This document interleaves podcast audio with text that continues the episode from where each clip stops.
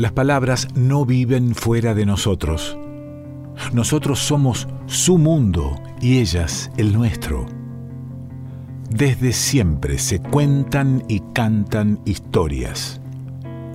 Y algunas veces se convidan en la radio.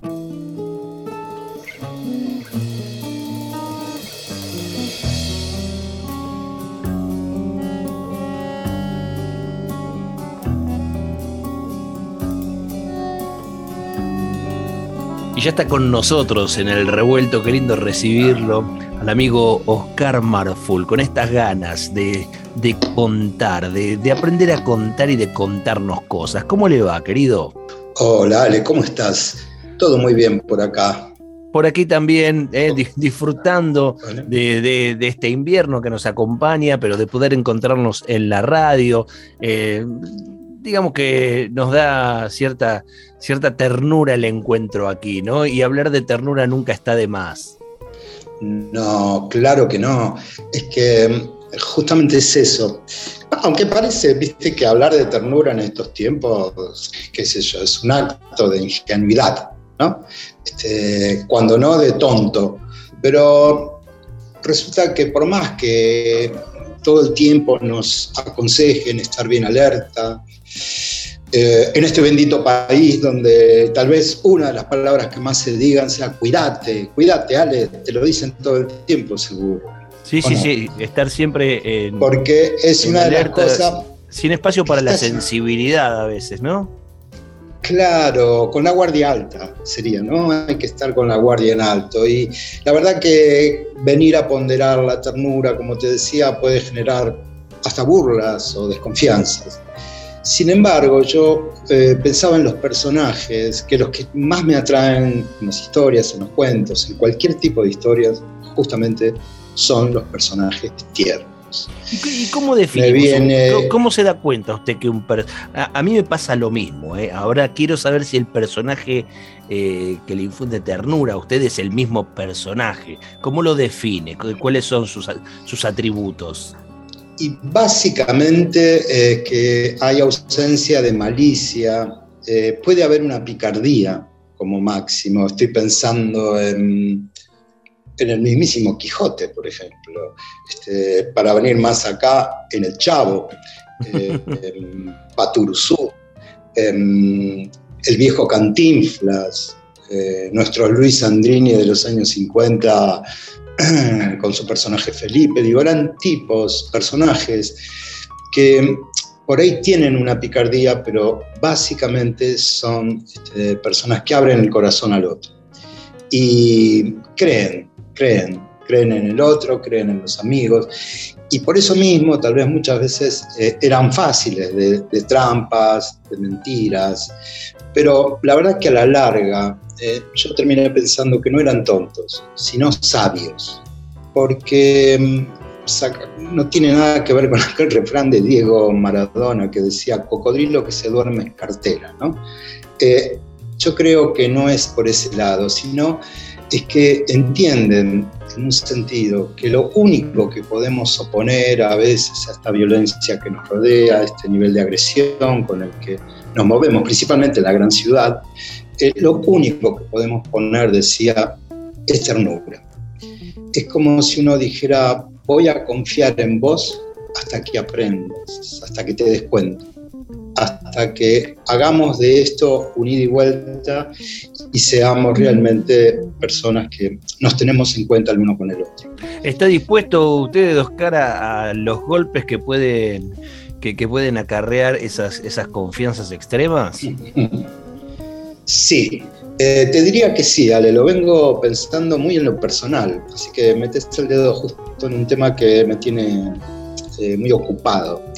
Em, porque, y además tengo experiencias, voy como recogiendo experiencias donde veo que la cosa este, va saliendo bien, que voy bien encaminado, que cuando le mostrás a veces al otro este, que confías en él, que no le estás mintiendo, o que le crees lo que te dice, eh, de pronto te encontrás con que el otro también baja la guardia casi es una cosa en ese sentido contagiosa, además que me parece verdaderamente en este momento revolucionario creer en la ternura. La ternura como, como, un acto revolucionario.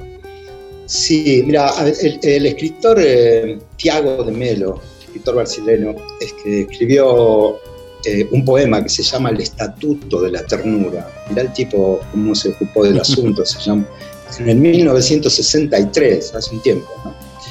Eh, dice, queda decretado que el hombre nunca más necesitará durar, dudar del hombre, que el hombre confiará en el hombre, como la palmera en el viento, como el viento confía en el aire, como el aire confía en el espacio azul del cielo. Mira qué belleza. Qué hermoso. ¿eh? Eh, que en definitiva, en definitiva no, somos eh, más que un elemento sumado a, todos estos que acaba de nombrar, ¿no? Claro, muy, muy, eh, y vos sos un tipo muy preocupado por, la cuestión de, la naturaleza, del medio ambiente, de la conservación, etc. y la verdad es que habla de espacio de cielo azul, este, la palmera que confía en el viento, ¿no? lo que pasa es que hay algo que realmente también tenemos que este, mencionar, que la ternura no goza de muy buena fama, eh, por lo menos, como decía, en la gran ciudad, porque cuando requieren un vendedor para una zapatería piden un tipo aguerrido, nunca piden un tipo sensible. Este, pues te, te, dicen un tipo que compita, entonces se pone medio difícil. Y la verdad es que lo sensible, al final del tiempo, quedó como algo reservado para las chicas, para las mujeres. Como si nosotros no fuésemos capaces de ser tipos sensibles. Em, bueno, porque, además, porque si, la, si la sensibilidad y la ternura está puesto también como debilidad. Entonces, en un patriarcado, por supuesto, se tiene que adjudicar esto a, la mujer y el hombre tiene que estar lejos de esas cualidades, ¿no? Tal cual, tal cual, lo dijiste perfecto. Este, recién ahora se está viniendo a descubrir que la sensibilidad en los varones es una muestra de fortaleza. Que ya mm, si tomáramos ejemplo, como, como ejemplo el cine de Hollywood, podríamos decir que no nos fue tan bien con tantos episodios de Rápido y Furioso y mucho menos con tantos días de furia. Eh, porque la, la, violencia excluye, ¿vale? eso es clarísimo, ¿viste? Cuando te dicen un restaurante exclusivo, una playa exclusiva, es para vos, nadie más. Eh, la verdad que la violencia excluye, pero allí donde somos tiernos, decía Roland Barthes, incluimos al otro, somos muchos. Esto es lo que realmente hace que mm, seamos más plurales cuando incluimos al otro. Estaba mm, eh, Luis Carlos Restrepo, un gran escritor también colombiano, que escribió un manual que es el derecho a la ternura. Y él dice que no se trata de promulgar una ley que nos obliga a ser tiernos, porque esto parece que no funciona por ese lado, sino hacer de la ternura algo vivo, algo transparente, como un fuego, como un río, dice, y que su morada sea para siempre el corazón del hombre. O sea, que la ternura sea la base ética del hombre, en otras palabras, Ale, parafaseando al, al, al Che Guevara, podríamos decir que nos podemos proponer ser fuertes, ser hombres, ser varones, pero sin perder la ternura, que es una gran frase que nos dejó Ernesto Che Guevara, este, y adelantado también, eh, parece, adelantándose en el tiempo. Yo, en lo que a mí respecta, modestamente, te diría que ya hace un tiempo empecé a dudar de todo aquello que no me consta. Pero al revés, de una manera que mejor te lo voy explicando. Eh, si tomara, por ejemplo, la verdad es que yo nunca lo vi a Dios, ni conozco a nadie que lo haya visto.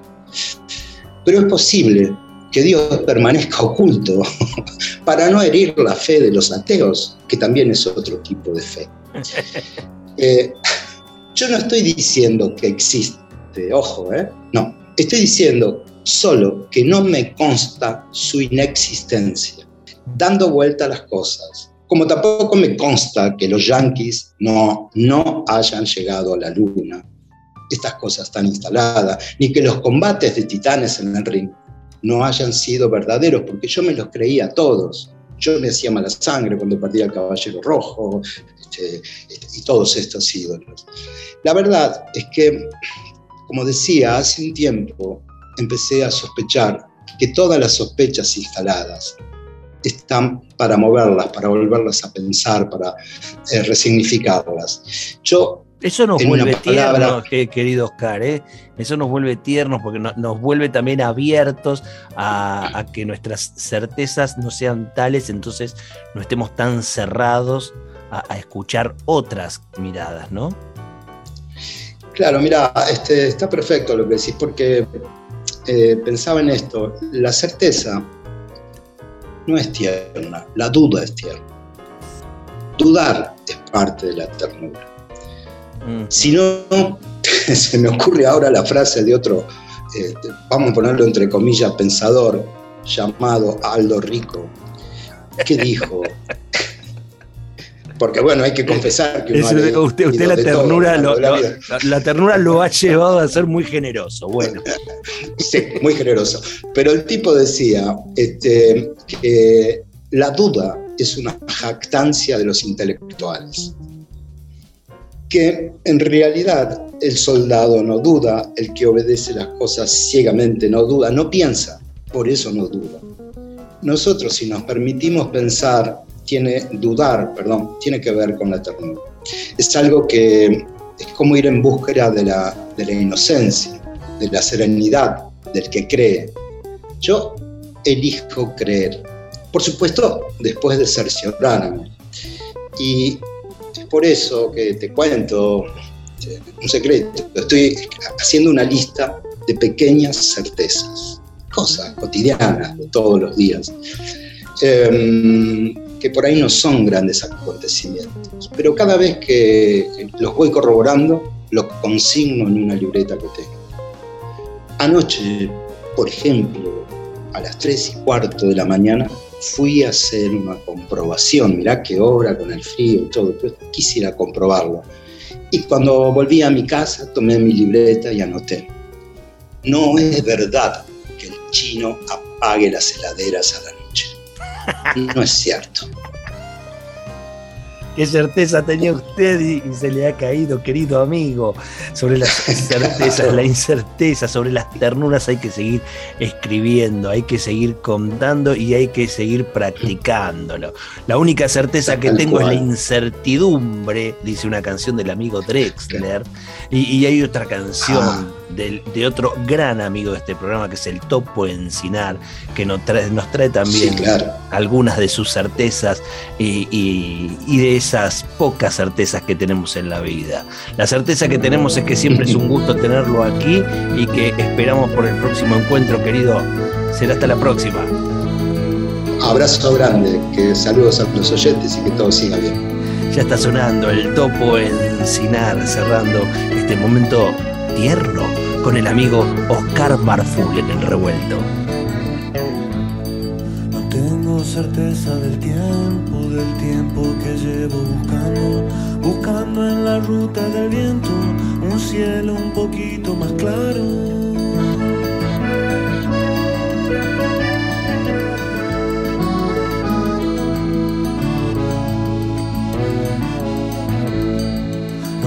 certeza de cuánto, de cuánto yo dije te quiero, de cuánto volé por la noche tratando de estar en tus sueños. No tengo certeza si el canto puede compararse al dinero, si el canto alivia corazones, seguro es moneda con certeza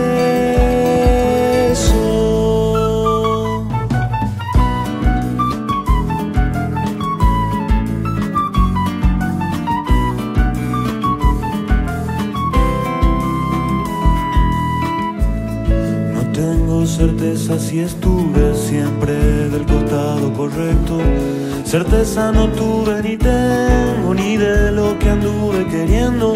No tengo certeza si existen odiantes y amantes perfectos. Si solo somos pasajeros o solo presos de este tiempo. tengo certeza del rumbo que puede tomar mi camino, camino que espero sea largo y en lo posible compartido. No tengo certeza que pueda matar al espanto y al miedo, cantando procuro muchachos al menos hacer el intento.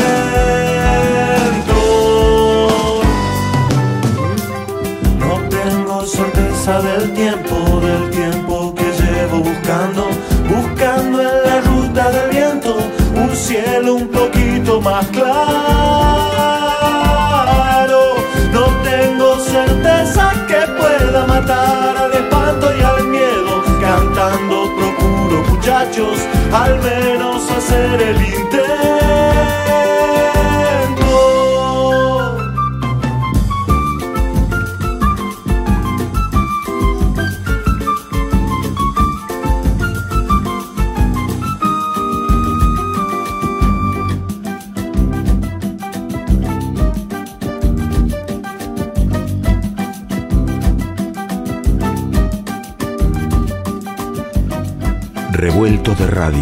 El todo es más que la suma de sus partes.